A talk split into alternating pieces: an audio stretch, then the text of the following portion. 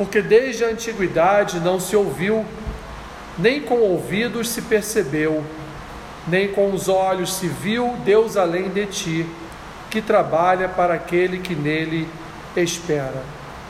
Vamos ler juntos esse versículo? Porque desde a antiguidade não se ouviu, nem com ouvidos se percebeu, nem com os olhos se viu Deus além de ti que trabalha para aquele que nele espera. Amém. Pai, abençoe-nos nessa manhã com a tua palavra, fala ao nosso coração o que nós te pedimos e assim oramos em nome de Jesus. Amém.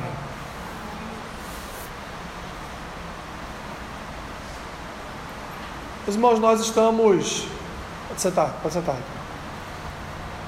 Nós estamos acostumados a ver é, todos os anos sempre acontecer em nosso país, que ainda é um país de predominância religiosa católica, é, vemos sempre acontecer em certas regiões do nosso país aquilo que nós conhecemos como procissão. Né?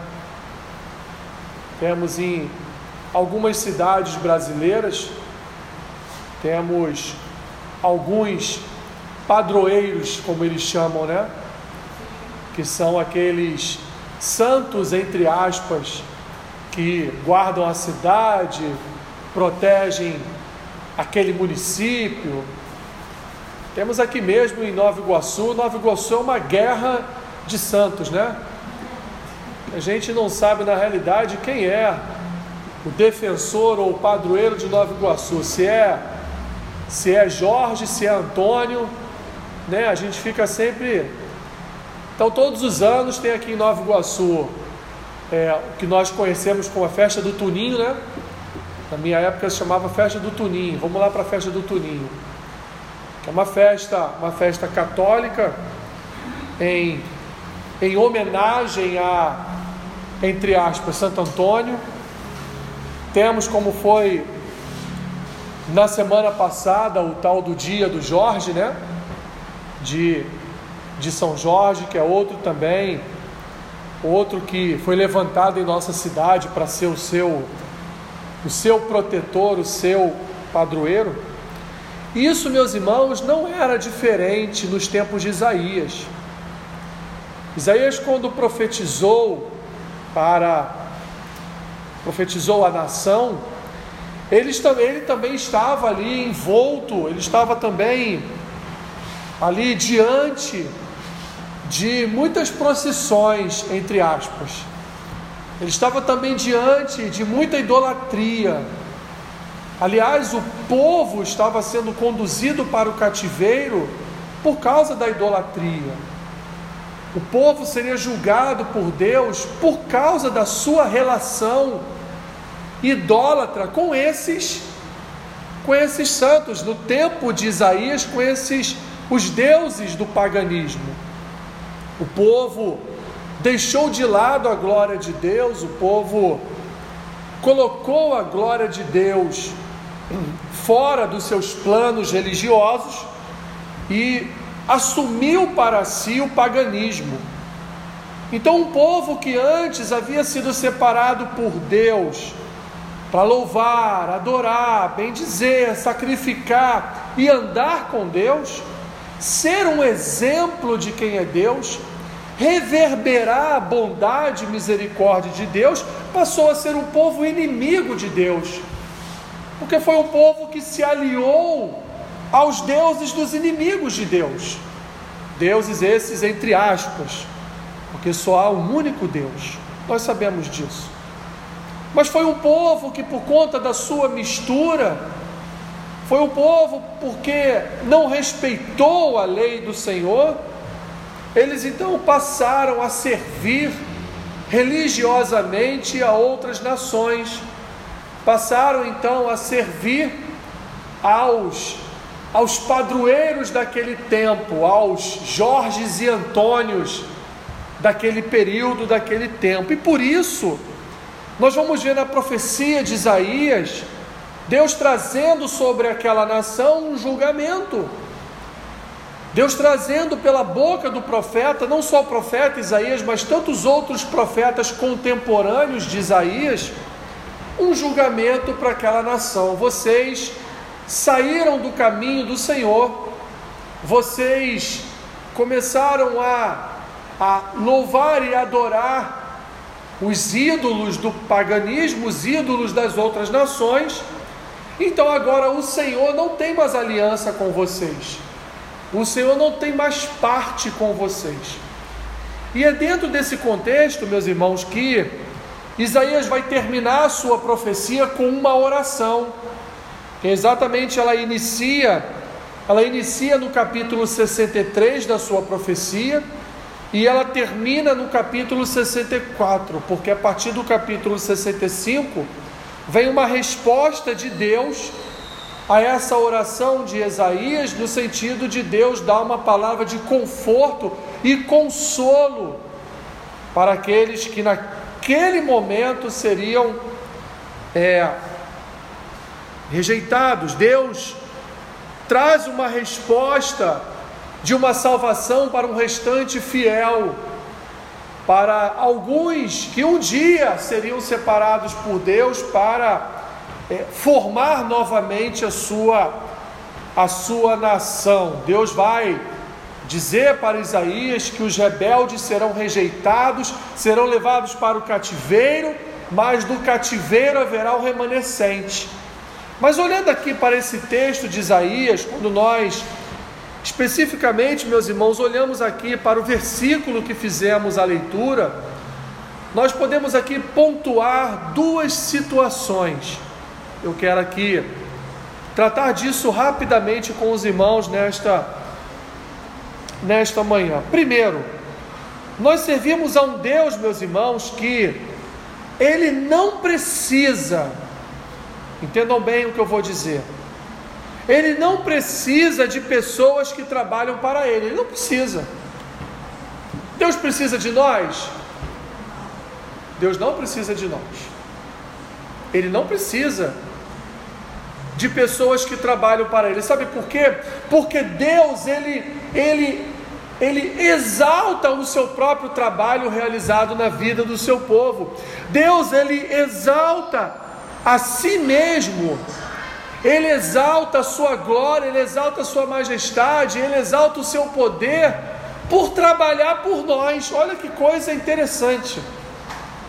Deus ele sente prazer em trabalhar para o seu povo. Deus ele tem ele tem misericórdia nesse seu trabalho para o povo. Deus trabalha para nós, meus irmãos. Nós trabalhamos sim para Deus, porque, como o próprio Senhor Jesus vai dizer, a seara é grande, poucos são os trabalhadores, então vamos orar, vamos pedir ao dono da seara, ao Senhor da seara, né, ao Senhor do campo, que envie trabalhadores. Porque o reino de Deus ele é propagado no meio de um trabalho evangelístico, ele é propagado através de, de discípulos que falam a respeito do reino de Deus e assim multiplicam os números de discípulos na terra.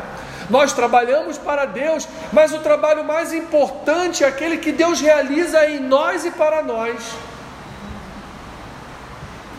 E é o que Isaías diz aqui exatamente no versículo 4. Um Deus, meus irmãos, um Deus que trabalha para o seu povo, ele vai dizer aqui: nunca se viu, nem se ouviu um Deus que trabalha para o seu povo. Nunca vai se ver na história da humanidade um Deus que trabalha em prol, em benefício do seu povo. Nós vamos ver, meus irmãos, em diversas religiões, que se aqueles escravos que ali estão não sacrificarem aquele Deus, não acenderem velas no seu altar, não realizar atos para agradar aquele Deus, eles não receberão a recompensa daquele Deus. Tudo isso, meus irmãos, aqui entre aspas. Mas o nosso Deus, meus irmãos, olha só que lindo. O que nós fizemos para Deus nos abençoar? Nada. Qual o trabalho que nós realizamos para o Senhor nos abençoar? Nenhum. O que nós fizemos para merecer Deus enviar o seu próprio filho para morrer por nossos pecados? Nada. Em nenhum momento fizemos algo na história da humanidade, na história das Escrituras. Não há um homem sequer que tenha feito algo para merecer a morte de Cristo e a reconciliação com Deus. Então Isaías está dizendo aqui: olha, desde a antiguidade não se ouviu, com os olhos não se viu Deus além do Senhor porque o Senhor trabalha para o seu povo, o Senhor serve o seu povo. Olha o que Paulo, meus irmãos, vai dizer lá em Atos capítulo 17. Abra sua Bíblia em Atos capítulo 17, versículo 25.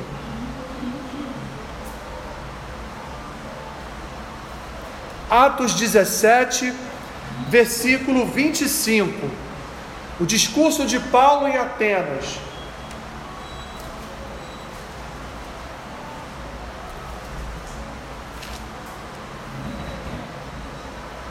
Atos capítulo 17, versículo 25. Durante o discurso de Paulo em Atenas, ele vai dizer assim: Nem é servido por mãos humanas. Olha o 24, para a gente entender melhor o 25. O Deus que fez o mundo e tudo que nele existe, sendo ele Senhor do céu e da terra, ele não habita em santuários feitos por mãos humanas. Aí vem o 25. Nem é servido por mãos humanas, como se de alguma coisa precisasse, pois ele mesmo é quem a todos dá o que? Vida, respiração e tudo mais. Olha o 26. De, uma, de um só fez toda a raça humana para habitar sobre toda a face da terra, havendo fixado os tempos previamente estabelecidos e os limites da sua habitação. Paulo está dizendo, meus irmãos, a mesma coisa que Isaías disse na sua profecia. Deus foi um Deus que trabalhou na criação, Deus criou o universo, criou o homem, Deus sustenta o homem através da história, e no fim de todas as coisas, quando nós olhamos para Deus, nós percebemos que Deus não precisa de nós. Deus não precisa, meus irmãos, de um trabalho feito por mãos humanas. Isso não significa que o Senhor não se agrada do nosso serviço. Isso não significa que o Senhor não ama aqueles que o servem, não.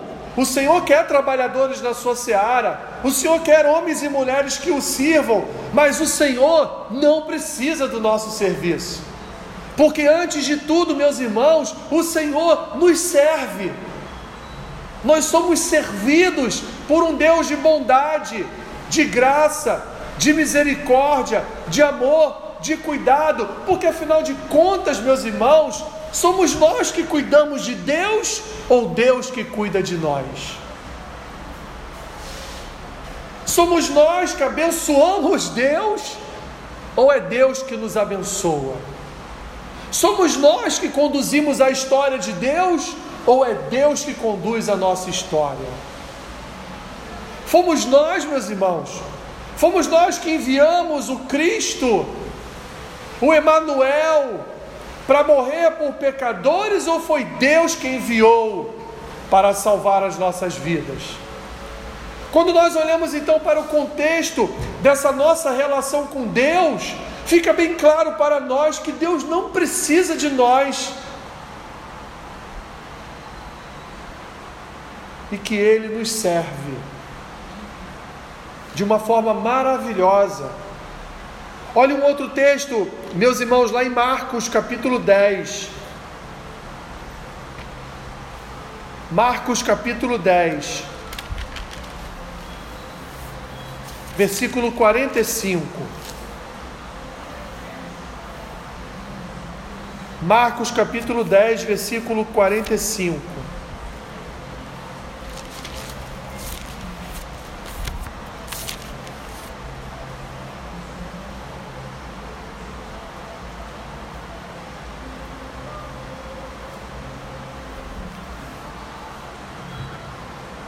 Amém? Que diz aí, ó, pois o próprio filho do homem não veio para ser servido, mas para servir e dar a sua vida em resgate por muitos. Meus irmãos, que maravilha! O Senhor Jesus não veio para ser servido, ele veio antes para servir. Servir de que forma? Dando a sua vida para resgatar aqueles que estavam presos nos grilhões do império das trevas. Jesus veio não para ser servido, mas ele veio para servir com a sua própria vida, com o seu próprio sangue, aqueles que antes eram inimigos, inimigos do Pai.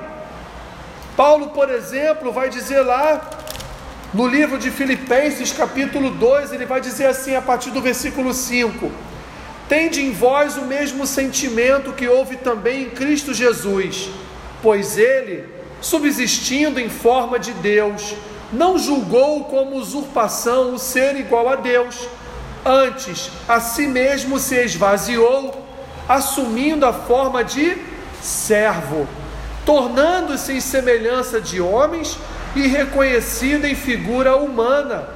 A si mesmo se humilhou, tornando-se obediente até a morte e morte de cruz. E assim, também Deus o exaltou sobremaneira e lhe deu o nome que está acima de todo nome, para que ao nome de Jesus se dobre todo joelho, nos céus, na terra e debaixo da terra, e toda língua confesse que Jesus Cristo é Senhor, para a glória de Deus Pai.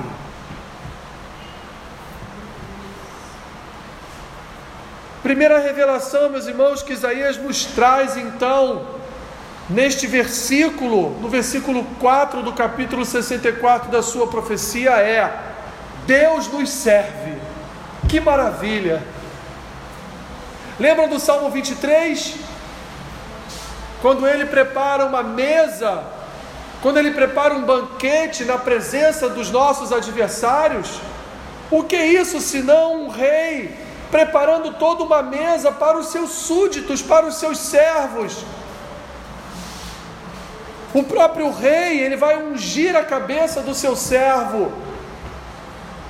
O próprio rei vai encher o seu servo de tanta graça que o seu cálice transborda da sua presença, da sua bênção, da sua misericórdia, da sua graça, do seu amor. Meus irmãos, servimos a um Deus que nos serve. Obedecemos a um Deus que serve ao seu povo, que está sempre, sempre com as suas mãos abertas para nós a nos servir. Que Deus, meus irmãos, que Deus faz isso. Primeiro, porque não há outro Deus. Segundo, porque todos esses aí criados pelo homem, com suas imagens de escultura talhadas pelas mãos de homens. Eles têm boca e não falam, têm olhos e não veem, têm ouvidos e não ouvem, têm um corpo feito pelo homem que não se move, não são nada, não passam, não passam de um vento, não passam, meus irmãos, de um nada. Mas nós servimos a um Deus que Ele opera em nós o seu serviço.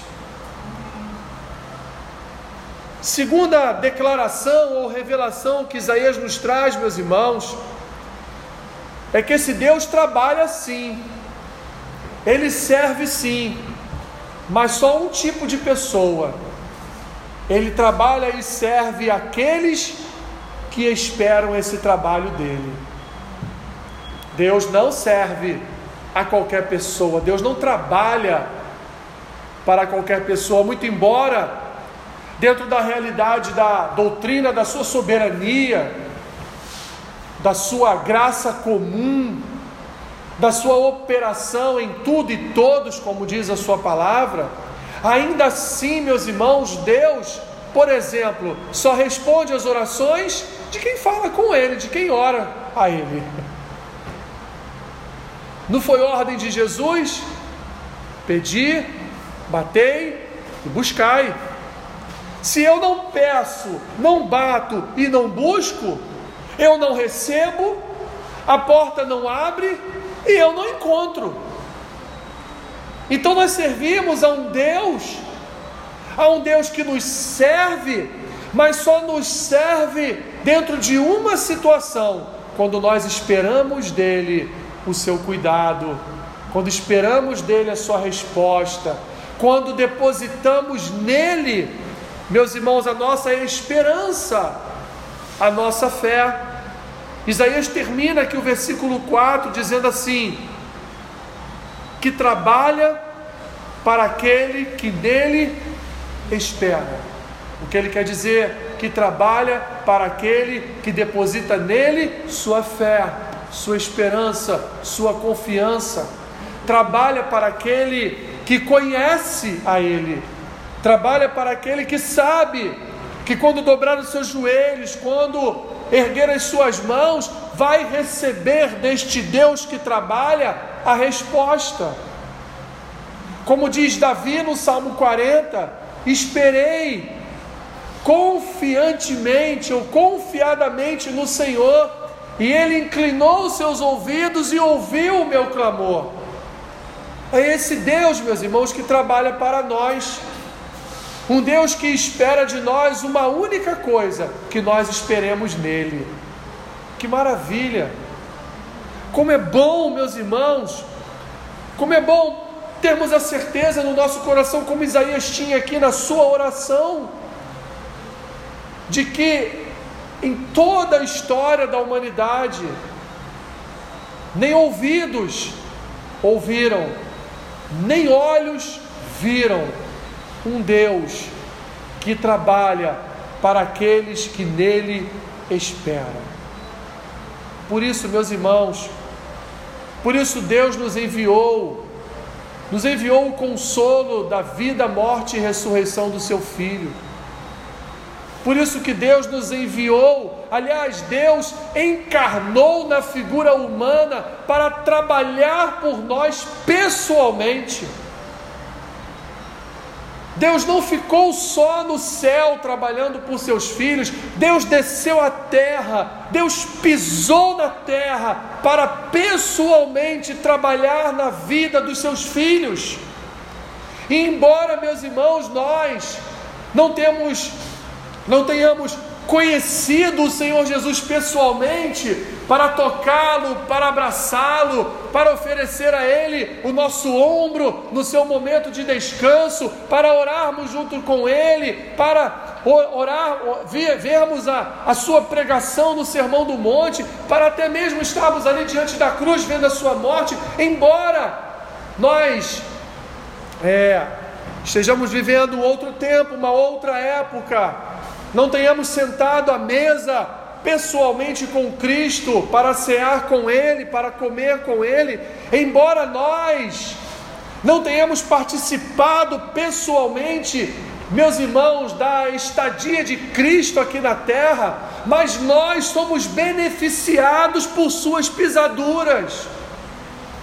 Nós somos agraciados por Sua vida nessa terra porque só foi possível, meus irmãos, a nossa salvação, porque Ele pisou neste mundo, Ele pisou nesta terra, Ele andou entre nós humanos, Ele desceu do céu, fez-se humilhado diante de nós para nos servir com a Sua própria vida e sangue.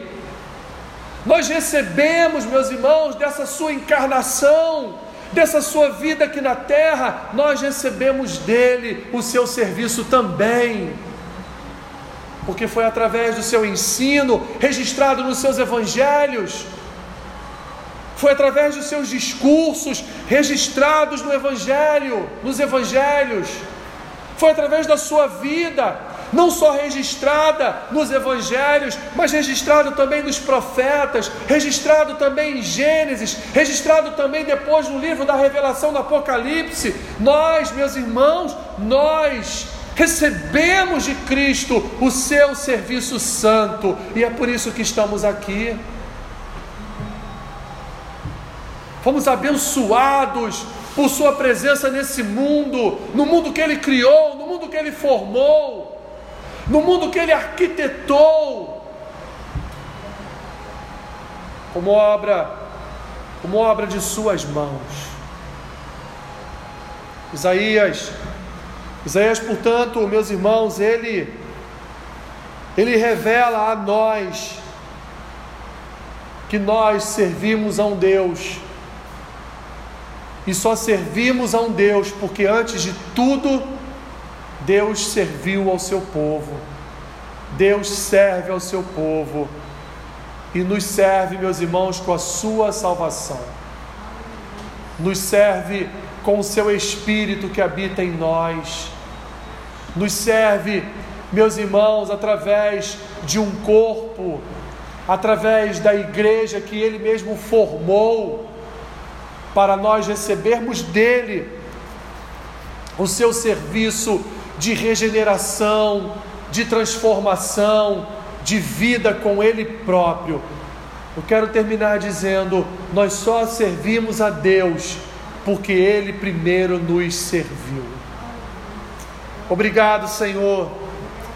Obrigado pelo teu serviço, obrigado pela tua bênção, obrigado pela tua graça. Obrigado pela obra do teu filho no Calvário, obrigado pelo ressuscitado teu filho. Obrigado, Senhor, porque Cristo trabalhou pela nossa salvação. Cristo trabalhou pela nossa regeneração. Cristo trabalhou para vencer a morte por nós. Obrigado, Senhor Obrigado por tão grande conquista, por tão grande vitória, que nós nos beneficiamos, Senhor, da tua vitória, nos beneficiamos da vida de Cristo neste lugar, nos beneficiamos da sua ressurreição, que é para nós a garantia, Senhor, de uma vida eterna contigo. Obrigado, Senhor. Somos gratos a Ti por Tua obra realizada em nós, porque é um serviço que o Senhor realiza sobre nós e em nós. Obrigado, obrigado por sermos a tua igreja. Ó Senhor, nós somos gratos a Ti e assim oramos, Pai, reconhecendo todo o Teu trabalho em nossas vidas. E esse trabalho não é para a nossa honra, não é para a nossa glória, não é para nosso regozijo, mas é, Senhor, para a Tua glória, é para o Teu louvor é para a alegria do teu coração, Senhor. Assim oramos, gratos ao Senhor por tudo, em nome de Jesus. Amém.